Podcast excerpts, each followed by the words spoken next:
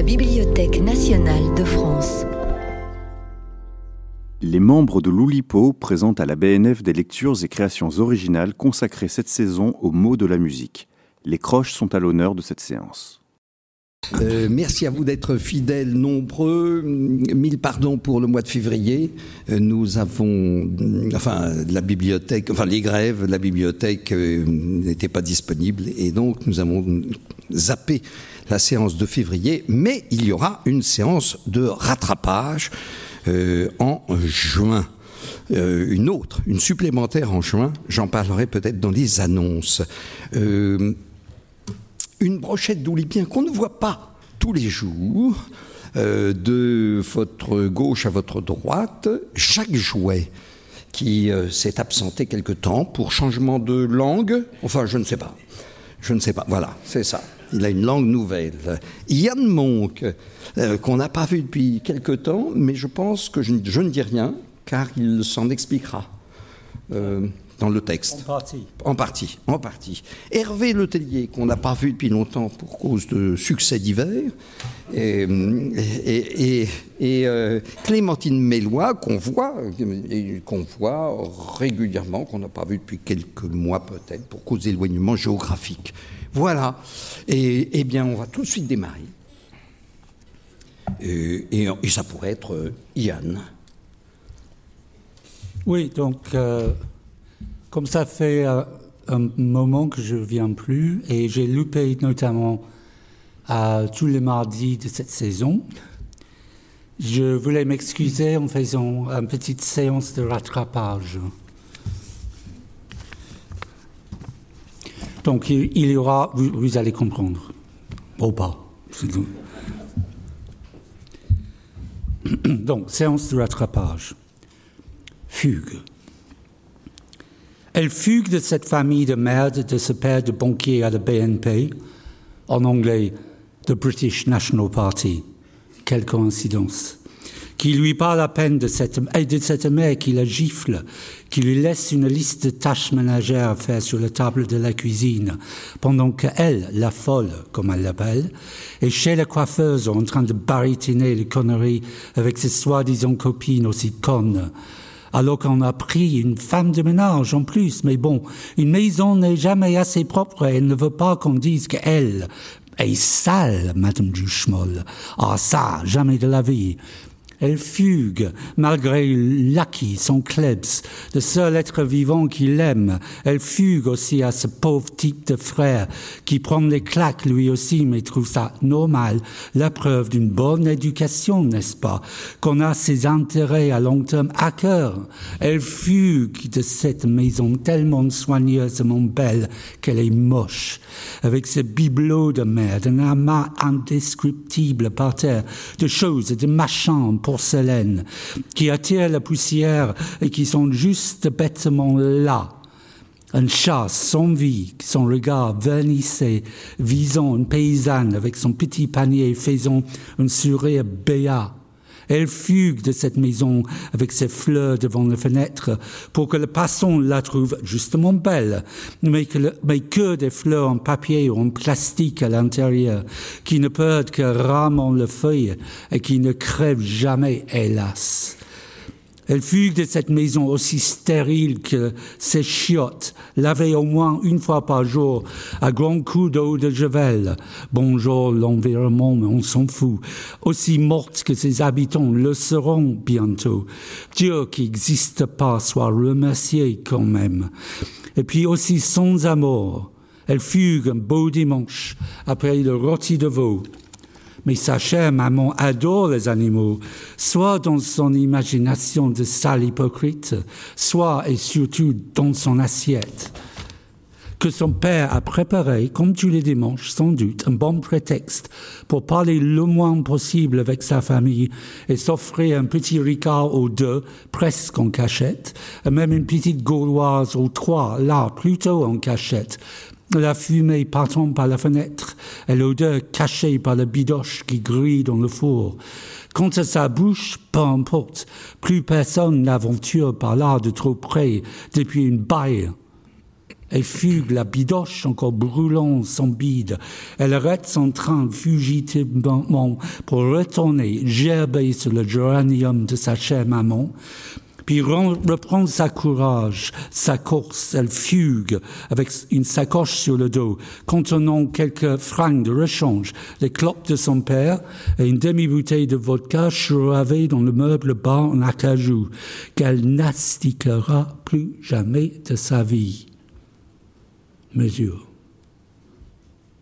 Se réveillant au parc, le lendemain, elle voit quoi? Bien des arbres anonymes, du gazon, des canards, splash, splash, reflets bleutés dans le soleil levant, en train de violer à plusieurs une canne qui agonise, le dos brisé, en train de se noyer dans la mare. Mare, quoi? Elle sort de sa sacoche une petite lettre d'amour d'un poète vivant toujours, ouais, qui lui dit Après cette nuit avec toi, je. Bon, tout ça ne vous regarde pas, mais qui joint aussi ceci sur un bout de papier soigneusement plié en deux. Chérie, une tentative, d'adapter en français la vieille Pulter's Measure, ou mesure du volailler, une forme morte née en Angleterre au XVIe siècle, consistant en alternance de vers de 12 et de 14 pieds. Quand on vole, putain, tu t'en dormant bien sûr.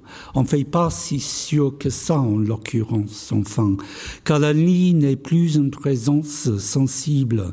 En l'occurrence, de ce clash entre le possible et le flagrantement inattendu, fut-tu là par nous deux, il n'y a pas que l'organoleptique glue qui nous empêche de voir une simple piste d'atterrissage sans tour de contrôle pour nudistes en l'occurrence. Non, mais également nos narines qui ne flairent plus le vent du monde, nos yeux qui voient plus loin que l'existence même, d'une aérodynamique contemporaine à nous, blême comme nos culs, et donc là et là, sans secours, nous volons sans courir, sans boiter du tout, vers le jour qui persiste à être là, tout simplement comme la merde des autres, bref, la réalité en somme.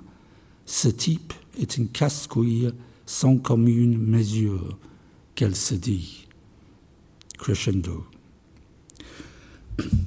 Comprendrez rien, mais rien à ce mec qui commence à me gonfler, me gonfler, mais comme tous les mecs, en fin de compte, tout ce poète qui compose avec le beat, et puis c'est ce non-poète avec le beat qui se décompose entre tes lèvres.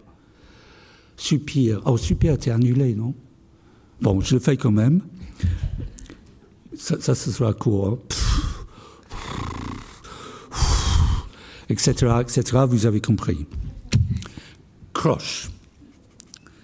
Faut s'accrocher à quelque chose, quoi, qu'elle se dit. Mais à quoi Au bon Dieu? À la beauté de la nature? Baliverne. C'est quoi le baliverne au juste qu'elle se demande?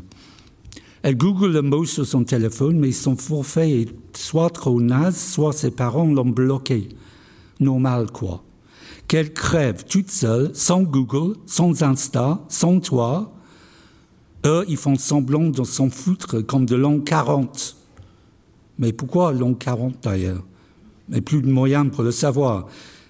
Mais ici même, sur ce banc, devant ces arbres, la vie est vide et belle comme elle, dans la rue, où elle se promène maintenant, sans but apparent, mais avec une liberté qui se dessine dans ce soleil, qui se fait remplacer pas à pas tout doucement par une lune aussi mincement croissante qu'un couteau croche.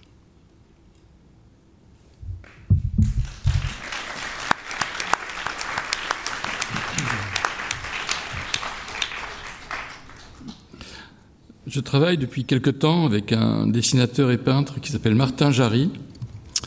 Euh, Martin m'envoie régulièrement euh, deux images ce qui permet de dire que ce sont des croches et de se rattraper au thème. Ces deux images sont une image d'un personnage et une image d'une architecture.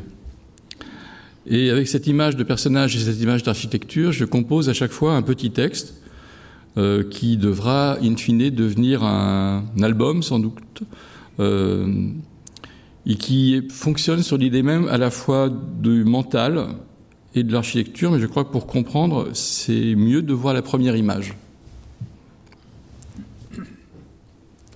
Voilà, c'est la première image que m'a envoyée Martin Jarry. L'idée étant de composer un texte qui harmonise les deux. Le voici. Théodule Fricker fut, je crois, notre premier pensionnaire. Il arriva au centre par une nuit d'hiver, se plaignant d'une migraine insoutenable. Il m'expliqua qu'il s'était enfin débarrassé de son squelette, mais qu'il craignait désormais qu'avec la neige et le vent glacé, la rouille n'attaque le fer de ses barreaux. Pour comprendre à quel barreau il pouvait bien faire allusion, je lui tendis un crayon. Il dessina une sorte de volière construite dans sa tête afin qu'aucun organe, altère, artère, estomac ou intestin, ne puisse s'échapper car il avait déjà, disait-il, le cœur en mille morceaux. On l'installa dans l'LB, où il passe le plus clair de son temps, immobile.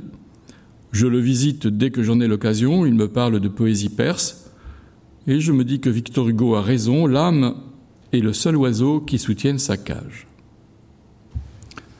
Deuxième série de dessins de Martin Jarry.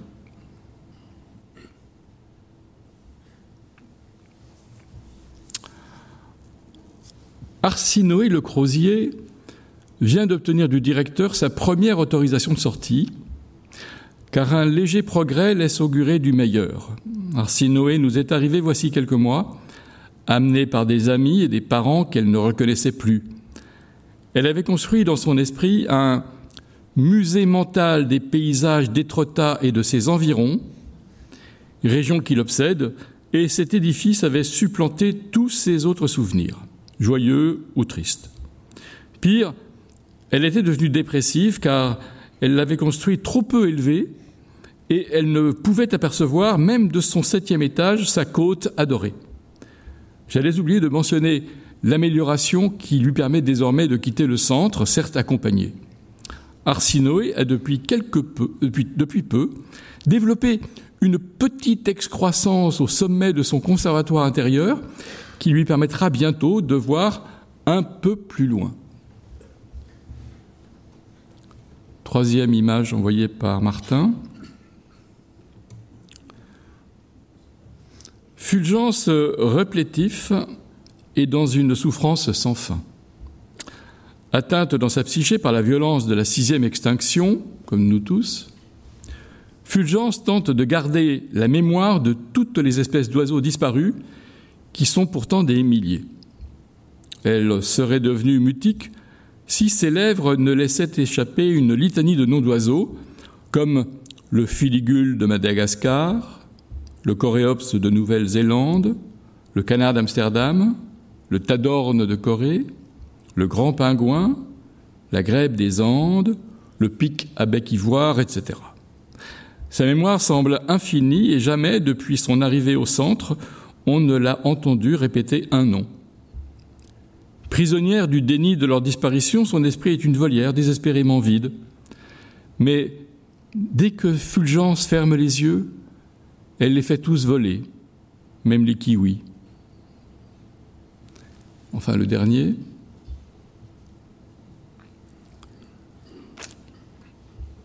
Andy Young est un de nos cas les plus singuliers. Est-ce que est-ce parce qu'un Y achève son prénom et qu'un autre Y débute son nom? En tout cas, l'embranchement, la divergence, l'arborescence obsèdent Andy au plus haut point. Pour des raisons orthographiques qui évoquent les arguments du cratyle de Platon, il perçoit dans l'Y la métaphore à la fois de la symétrie et de la diversité et relie les mots à travers ce prisme. Voici quelques années, il s'est pris d'une passion dévorante pour le bon Bix, ce papillon qui ne se nourrit que de feuilles de mûrier et dont on a baptisé la chenille verrasoie car son cocon se déroule en un long fil de cette matière, comme chacun sait. pour conserver les milliers de lépidoptères que papillonnent dans, sa tête, il y a construit une magnanerie mentale, toute de briques, de ces mêmes briques dont sont faits de souvenirs. C'était il y a un an. Mais Andy Jung, désormais, se métamorphose et cette mutation stupéfie tous les médecins. Il chemine métaboliquement vers une chimère d'humain et d'animal. Il avait d'abord choisi de devenir à moitié hyène, puis à moitié oiseau lyre, avant de se décider pour le lynx. Son larynx de félin rend son timbre rauque, mais on peut l'entendre répéter avec enthousiasme qu'il veut devenir un sphinx, comme le monumental sphinx de Gizeh, et aussi comme le sphinx à tête de mort, un autre lépidoptère qu'il affectionne. Aucun soignant n'a encore osé avouer à Andy que sphinx, en réalité, s'écrit sphinx avec un lit.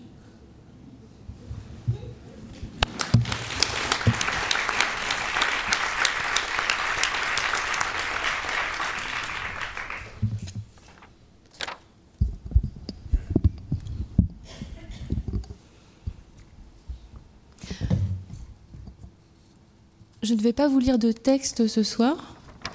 Euh, le principe des mardis Loulipo, c'est de parler du travail en cours. Et le thème de cette lecture, c'est croche, et donc rien à voir. Si on peut avoir le retour de mon ordinateur à la régie, merci. Ce dont je vais vous parler ce soir, c'est d'une activité qui s'appelle l'ego surfing. Je ne sais pas si vous connaissez ce principe. L'ego surfing, c'est l'activité qui consiste à googler son propre nom pour voir ce qui, sort. Et donc récemment, ça faisait un moment que j'avais pas de mes nouvelles. Je me suis dit tiens, je vais aller voir ce que je deviens. Et euh, donc on, voilà, on, regarde. Et euh, parce que les, auteurs sont des petites choses très fragiles, et notamment au moment de la sortie de, ces livres, on aimerait bien savoir un peu euh, ce que les gens en pensent. Et, dans les librairies indépendantes on n'a pas le retour direct des, lecteurs. Alors que sur Amazon, évidemment, aucun de vous ne va acheter de livres sur Amazon, évidemment. Néanmoins, c'est vraiment pratique parce qu'on peut avoir l'avis des lecteurs sur, ses propres livres. Donc, je suis allée tapoter sur Amazon, j'ai cliqué sur un de mes livres, il y en a plein, oh là là, tous ces livres que je publie, c'est formidable. Donc là, mon ego est oh là là, dis donc, c'est bien, je je fais plein de livres. Alors, on clique, et on tombe sur un certain nombre de, critiques.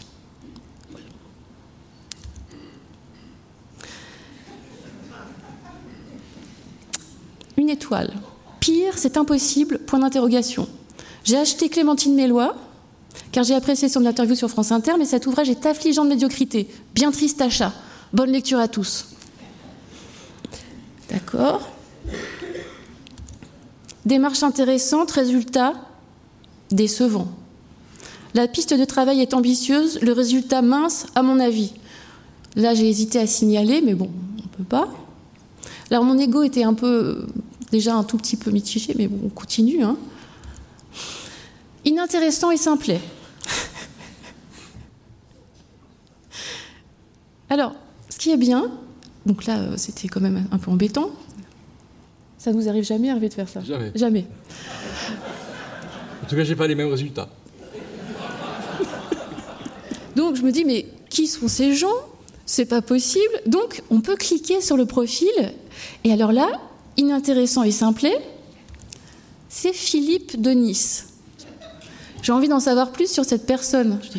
Qu'est-ce que c'est que cette histoire? Alors 93 likes, ce Philippe de Nice. Quels sont ses goûts? Quel est voilà Qui est-il? Alors, visiblement, il est très très critique heurté, prétentieux, totalement dépassé. Personne ne s'exprime, même à Passy, comme les personnages de ce roman. Les dialogues sont totalement artificiels, le style prétentieux et surtout inutilement compliqué. Plus théorique que pratique. Ça, c'était un livre de, cuisine. Poussif. La montée des blancs en neige est un peu comme celle du Mont Blanc, lente et incertaine. Je ne sais pas vous, mais moi, je ne vais, pas, euh, pas investir dans ce, dans ce batteur à eux. Alors, Philippe, Philippe, sur La nuit remue d'Henri Michaud, un peu daté malgré de brillants passages. À parcourir. À parcourir. À parcourir. Ah oui. À part quoi rire? Il a mis trois étoiles quand même à Henri Michaud. Moi, j'en ai eu qu'une. Hein. Euh, Quatre Quatre, non? Quatre et demi? Non, non, trois, trois. Non, non, non, qua- euh, quatre et demi, c'est les commentaires généraux. Euh, Non, non, non, lui. était un peu lui- plus ah oui, critique. oui, je connais pas. Oui, oui. Je connais mal Philippe, oui, oui, c'est vrai. Ne prenez pas des chiffonnettes à peine humides et qui se froissent dès qu'on les regarde. Inutilisables. C'est- Philippe, là. euh, C'est des commentaires sur des lingettes. Oui, oui, des lingettes oui. hydroalcooliques. 50 lingettes virucides complètement inutilisables. Vieilli. Ce genre de livre est très daté. Ce n'est plus un chef-d'œuvre. Commentaire définitif de Philippe. Narcissique et dénué d'intérêt. Parfait pour la nuit, avec ses trains de nuit, mes yeux se sont fermés rapidement. Alors, il s'exprime aussi en anglais. Yann, peut-être que tu peux lire mieux que moi. Stiff, boring. Loathsome characters, weird situations, and a purposeless novel. âpre et interminable. Un benzodiazépine. Plat, soporifique et narcissique.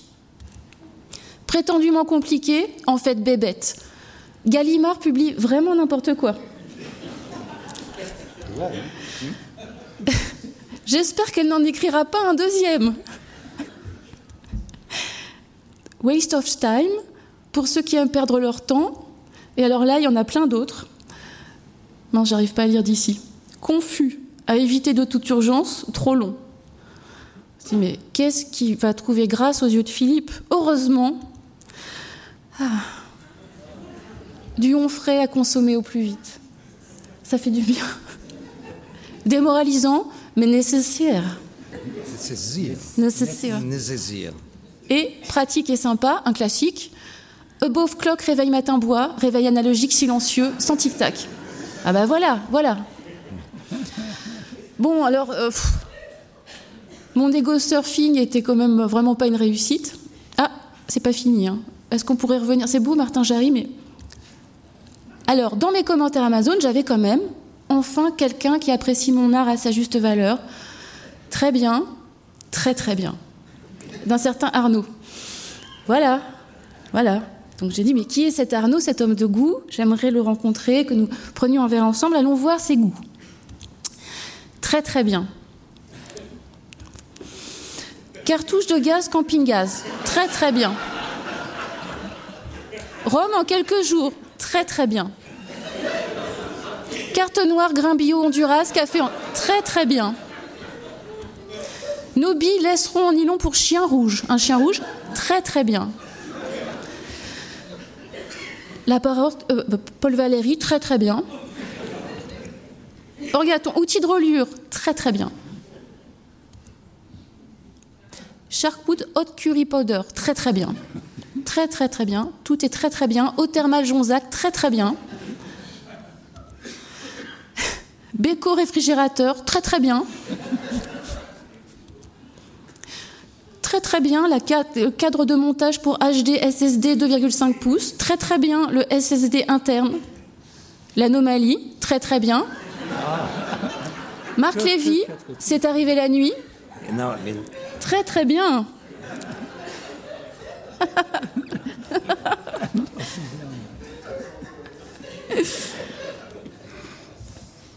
bon alors, euh, voilà, je me suis nous sommes peu de choses finalement. Faut, faut voilà. Et je me suis dit, allons voir euh, pour relativiser les, les commentaires sur la BNF. La salle ovale cultissime est en fait surcotée. Pas déçue, mais je m'attendais à mieux. La machine à chocolat chaud dans le foyer m'a arnaqué mon argent. Je comprends pas. Sinon, super personnel et bon endroit, mais je suis très énervée pour mon chocolat chaud. Bibliothèque François Mitterrand. Bonjour. Vous pouvez vous adresser à l'équipe de l'accueil qui vous indiquera la marche à suivre, cordialement. J'attends toujours mon café à 1,80. Venu pour visiter l'exposition Proust qui est de haute qualité. L'ambiance de la bibliothèque est, elle, hyper glauque. Alors déjà le problème, chez Carrefour, un pack de cristalline 1,5 litre et, de 1, et à 1,75 or. Or que chez vous, au même prix, la petite bouteille de 50 centilitres, c'est lamentable. Le bonus banane, une seule, coûte 1,45€. Franchement, vous êtes des menteurs. Dylan, si tu m'entends, C'est une très bonne bibliothèque pour pouvoir réviser, cependant je trouve assez dommage le fait qu'on ne puisse pas réchauffer nos propres plats. Bonjour, merci pour votre message. Un projet d'installation de micro-ondes est en cours d'étude.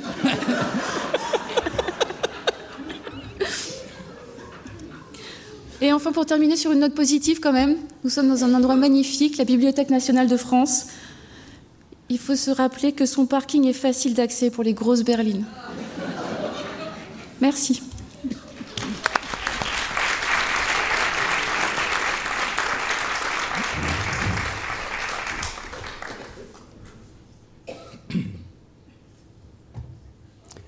Le son des miettes arrivait en bas quand on secoue la nappe par la fenêtre. Écoutez autrement, il est bon que ce soit une recherche. Je n'ai hélas pas de formation technique au langage musical. Esclave de la pure ou impure écoute, je ne dirais pas que j'ai cherché à écouter autrement, mais il m'est arrivé un jour deux poèmes de Fernando Pessoa dans Le gardeur de troupeau et les autres poèmes d'Alberto Cairo. En voici quelques vers. ils sont traduits, ces vers sont traduits en français par Armand Guibert. Quelqu'un secouant une nappe par une fenêtre haute, et les miettes qui tombent toutes ensemble font un certain bruit dans leur chute. Et un autre poème de Pessoa, du même livre. Pourquoi faut-il qu'on ait un piano? Le mieux est qu'on ait des oreilles. Ce certain bruit des miettes, je n'ai depuis lors pas cessé de l'entendre, un son que Marcel Duchamp aurait pu qualifier d'inframince. C'est exprès que je coupe le pain sans précaution et secoue ma nappe par la fenêtre qui surplombe un toit de zinc en dessous, celui d'une petite maison sans étage. C'est la meilleure caisse de résonance possible. Je pense aussi à mon frère qui rapportait qu'à l'école hôtelière où il étudiait, afin d'éviter aux serveurs de traiter les miettes à l'aide d'un ramasse-miettes à brosse rotative ou d'une simple spatule en inox, les étudiants qui n'étaient pas de service lançaient un Faites vos miettes Tout passait sous la table ou sur les cuisses des convives, épargnait de la besogne aux camarades, et ça ne pouvait pas ne pas faire un certain bruit en tombant sur le sol. Le son des miettes arrivait en bas quand on secoue la nappe par la fenêtre. Ça ne pourrait sûrement pas titrer un opéra, mais un poème, oui, qui raconterait cette espèce de son. Interdit de laisser volontairement parmi les miettes un petit osselet de pied de cochon ou un plomb de cartouche qui avait contribué à abattre le lièvre en pleine course avant le civet. Le son des miettes arrivait en bas quand on secoue la nappe par la fenêtre. C'est un son de pluie sèche, pas exactement celui du bâton de pluie mélanésien ou indien d'Amérique, mais pas si éloigné non plus, plus discret. On peut étudier les pins différents ou les vieillissements différents des pins qui font des exécutants différents. On pourrait imaginer des concerts de voisinage en tenant compte de l'étage où habite tel ou tel lanceur, la vitesse de chute agissant probablement sur le son. Le contraire de la symphonie des sirènes d'Arseny Avrahamov exécutée à Bakou en 1922 et dont les, instrumentistes étaient des artilleurs avec leurs canons, des sonneurs de sirènes d'usine, de moteurs d'avion ou de chalutiers et des pouf-pouf de locomotives. Depuis que j'écoute le son des miettes arriver en bas quand on secoue la nappe par la fenêtre, je me suis mis à apprécier aussi de faire sonner les mains courantes lorsqu'elles sont en métal tubulaire dans les escaliers de mes amis. Je sais exactement, chez Marc à Victoria, Canada, Swift Street, chez Anne-Laure à Paris, rue Stendhal, chez Marie à Paris, boulevard Saint-Jacques, liste non close, que dans ces endroits, je n'ai pas le droit de prendre l'ascenseur, si toutefois il y a un ascenseur, puisque j'ai un concert programmé en cognant la main courante du dos de mon index sans oublier la chute sourde de la serviette mal remise sur le séchoir de la salle de bain que j'entends de la pièce à côté. Ou bien, exprès, tu laisses tomber ta jupe. Tout cela aide à mieux écouter le piano, qu'il fait bon du coup ravoir avec soi. Mieux, écouter un nocturne de Chopin ou un prélude de Debussy. Oh tiens, monsieur Croche, les attentes, les surprises et les suspensions.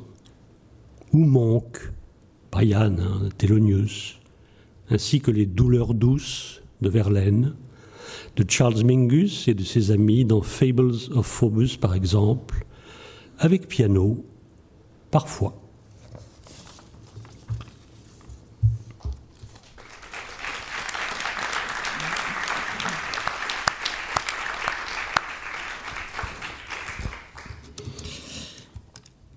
Il y a quelque temps, je suis allé rendre visite à Maurice.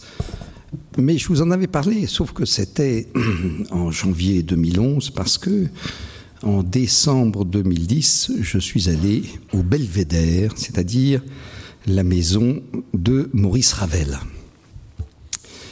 Euh, il faisait très froid. Nous étions donc très très peu de visiteurs.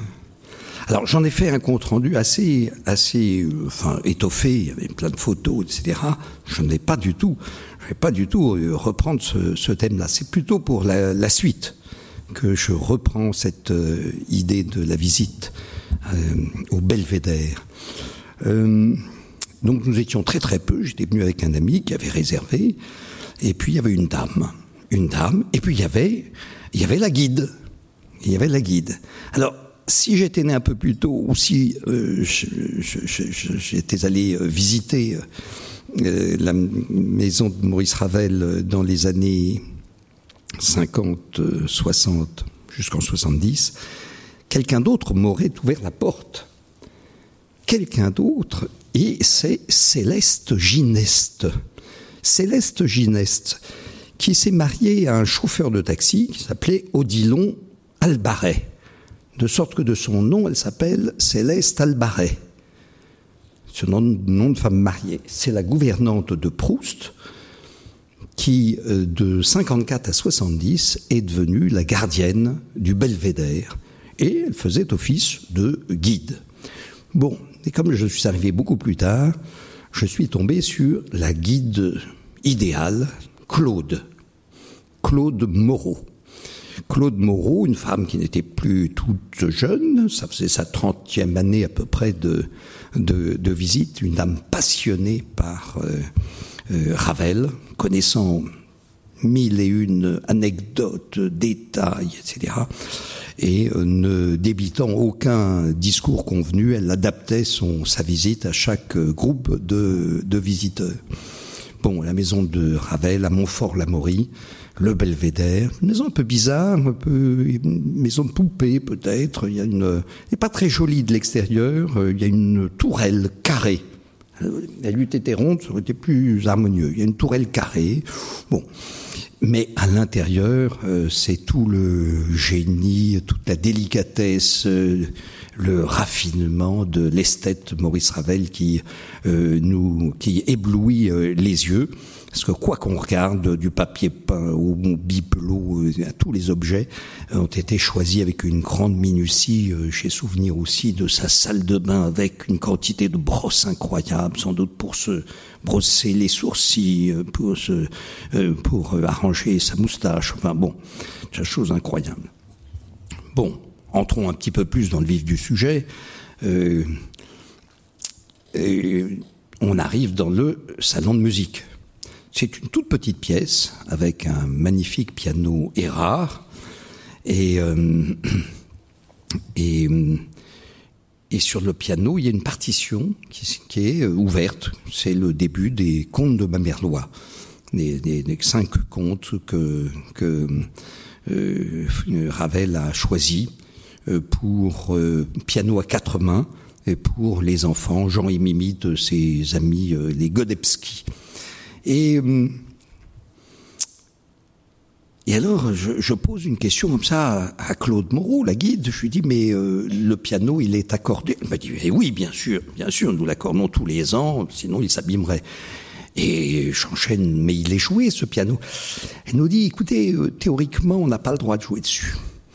Euh, alors j'entends surtout le théoriquement, mais, mais en pratique, lui demander, je, ben oui, enfin, c'est interdit, mais euh, oui, personne ne peut nous entendre. Ah. Et alors, la, la, la, la, dame que je ne connaissais pas, euh, qui visitait comme nous, s'était présentée comme étant professeur de piano. Et nous nous jetons un coup d'œil et nous nous asseyons, moi à la main gauche, elle à la main droite, enfin au, à la partie droite, et, et, et, et on ouvre cette, euh, enfin c'était tout déjà ouvert, vous allez me dire, mais euh, la, la, la, pavane pour euh, la belle au bois dormant nous tendait les bras et nous avons joué cette petite pièce inaugurale des contes de ma mère loi. Bon, avec euh, une très très très grande émotion.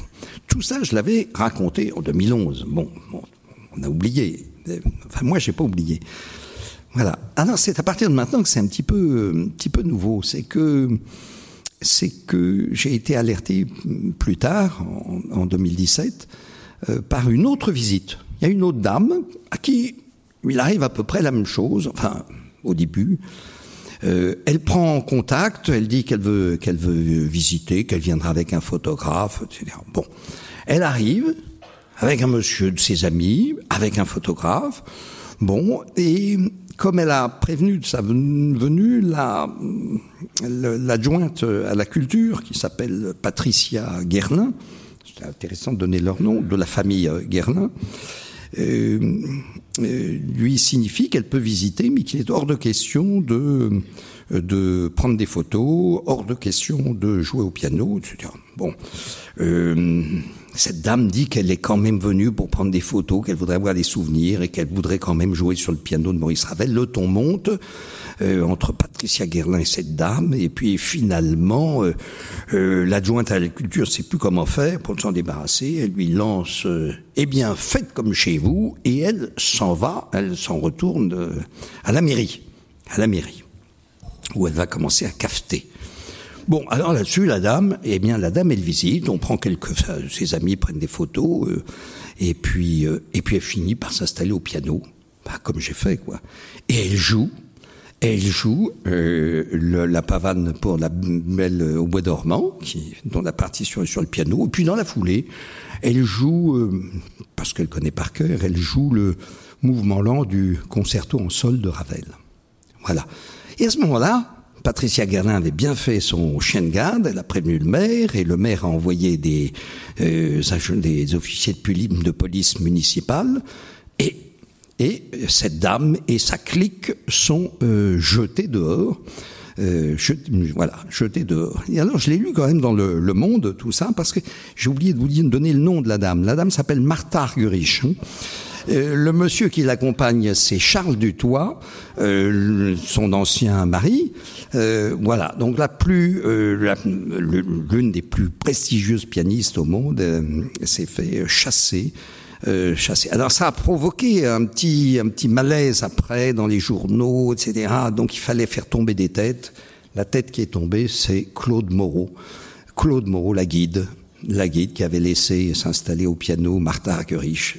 Voilà, elle a été euh, licenciée sur le champ. Les serrures ont été changées pour qu'elle ne puisse pas rentrer, de, en douce euh, chez, chez Ravel qui avait occupé sa vie pendant, euh, à ce moment-là, 37 ans. 37 ans.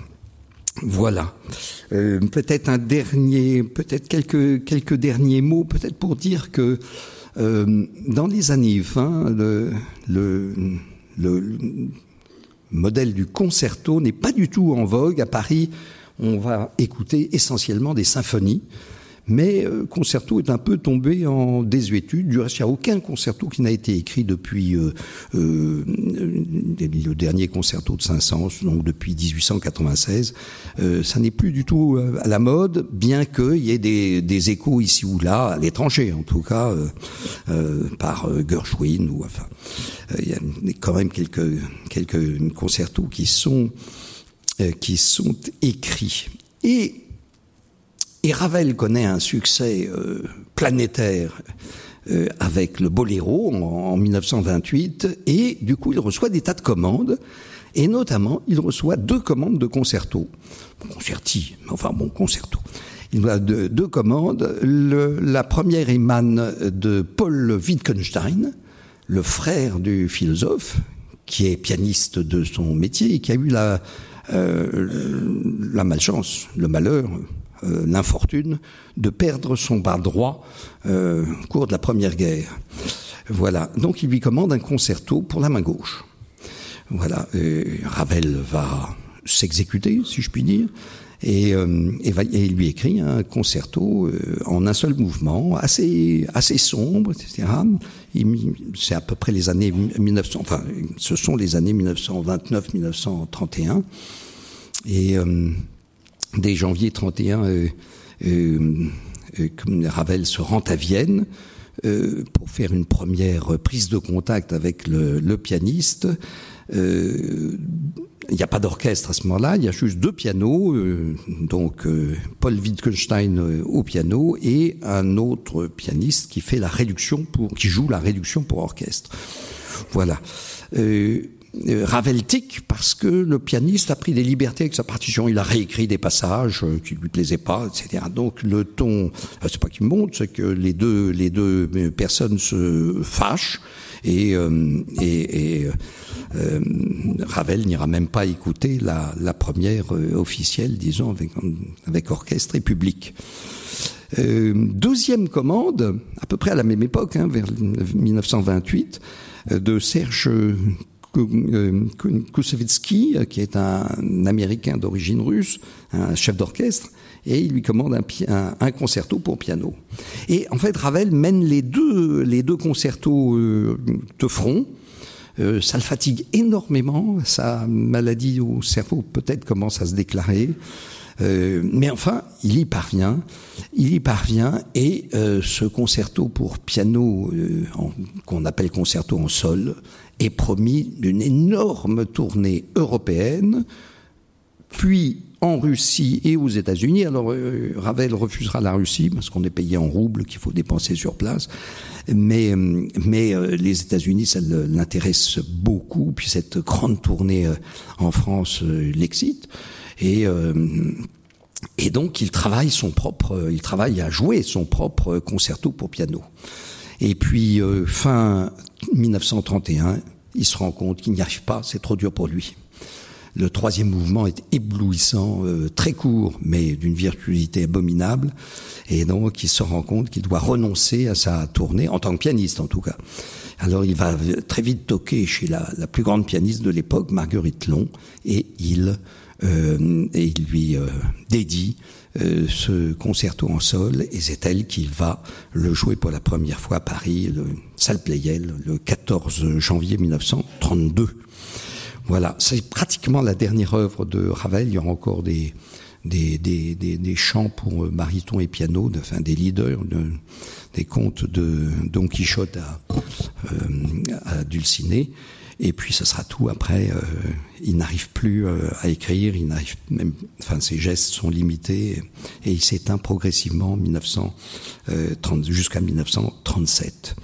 Voilà.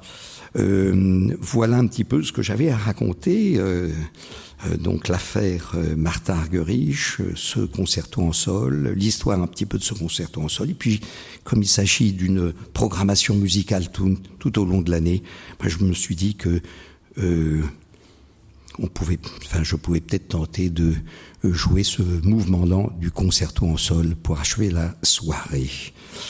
Voilà. Alors...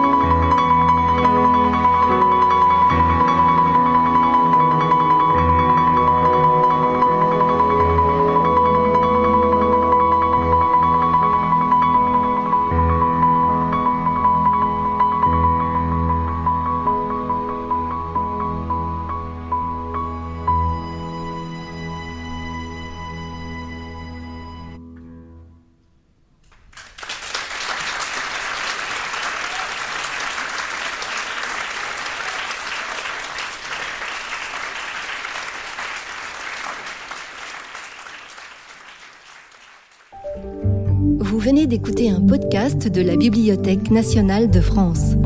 Retrouvez les conférences, rencontres et créations de la BNF sur toutes les plateformes de podcast ainsi que sur le site bnf.fr.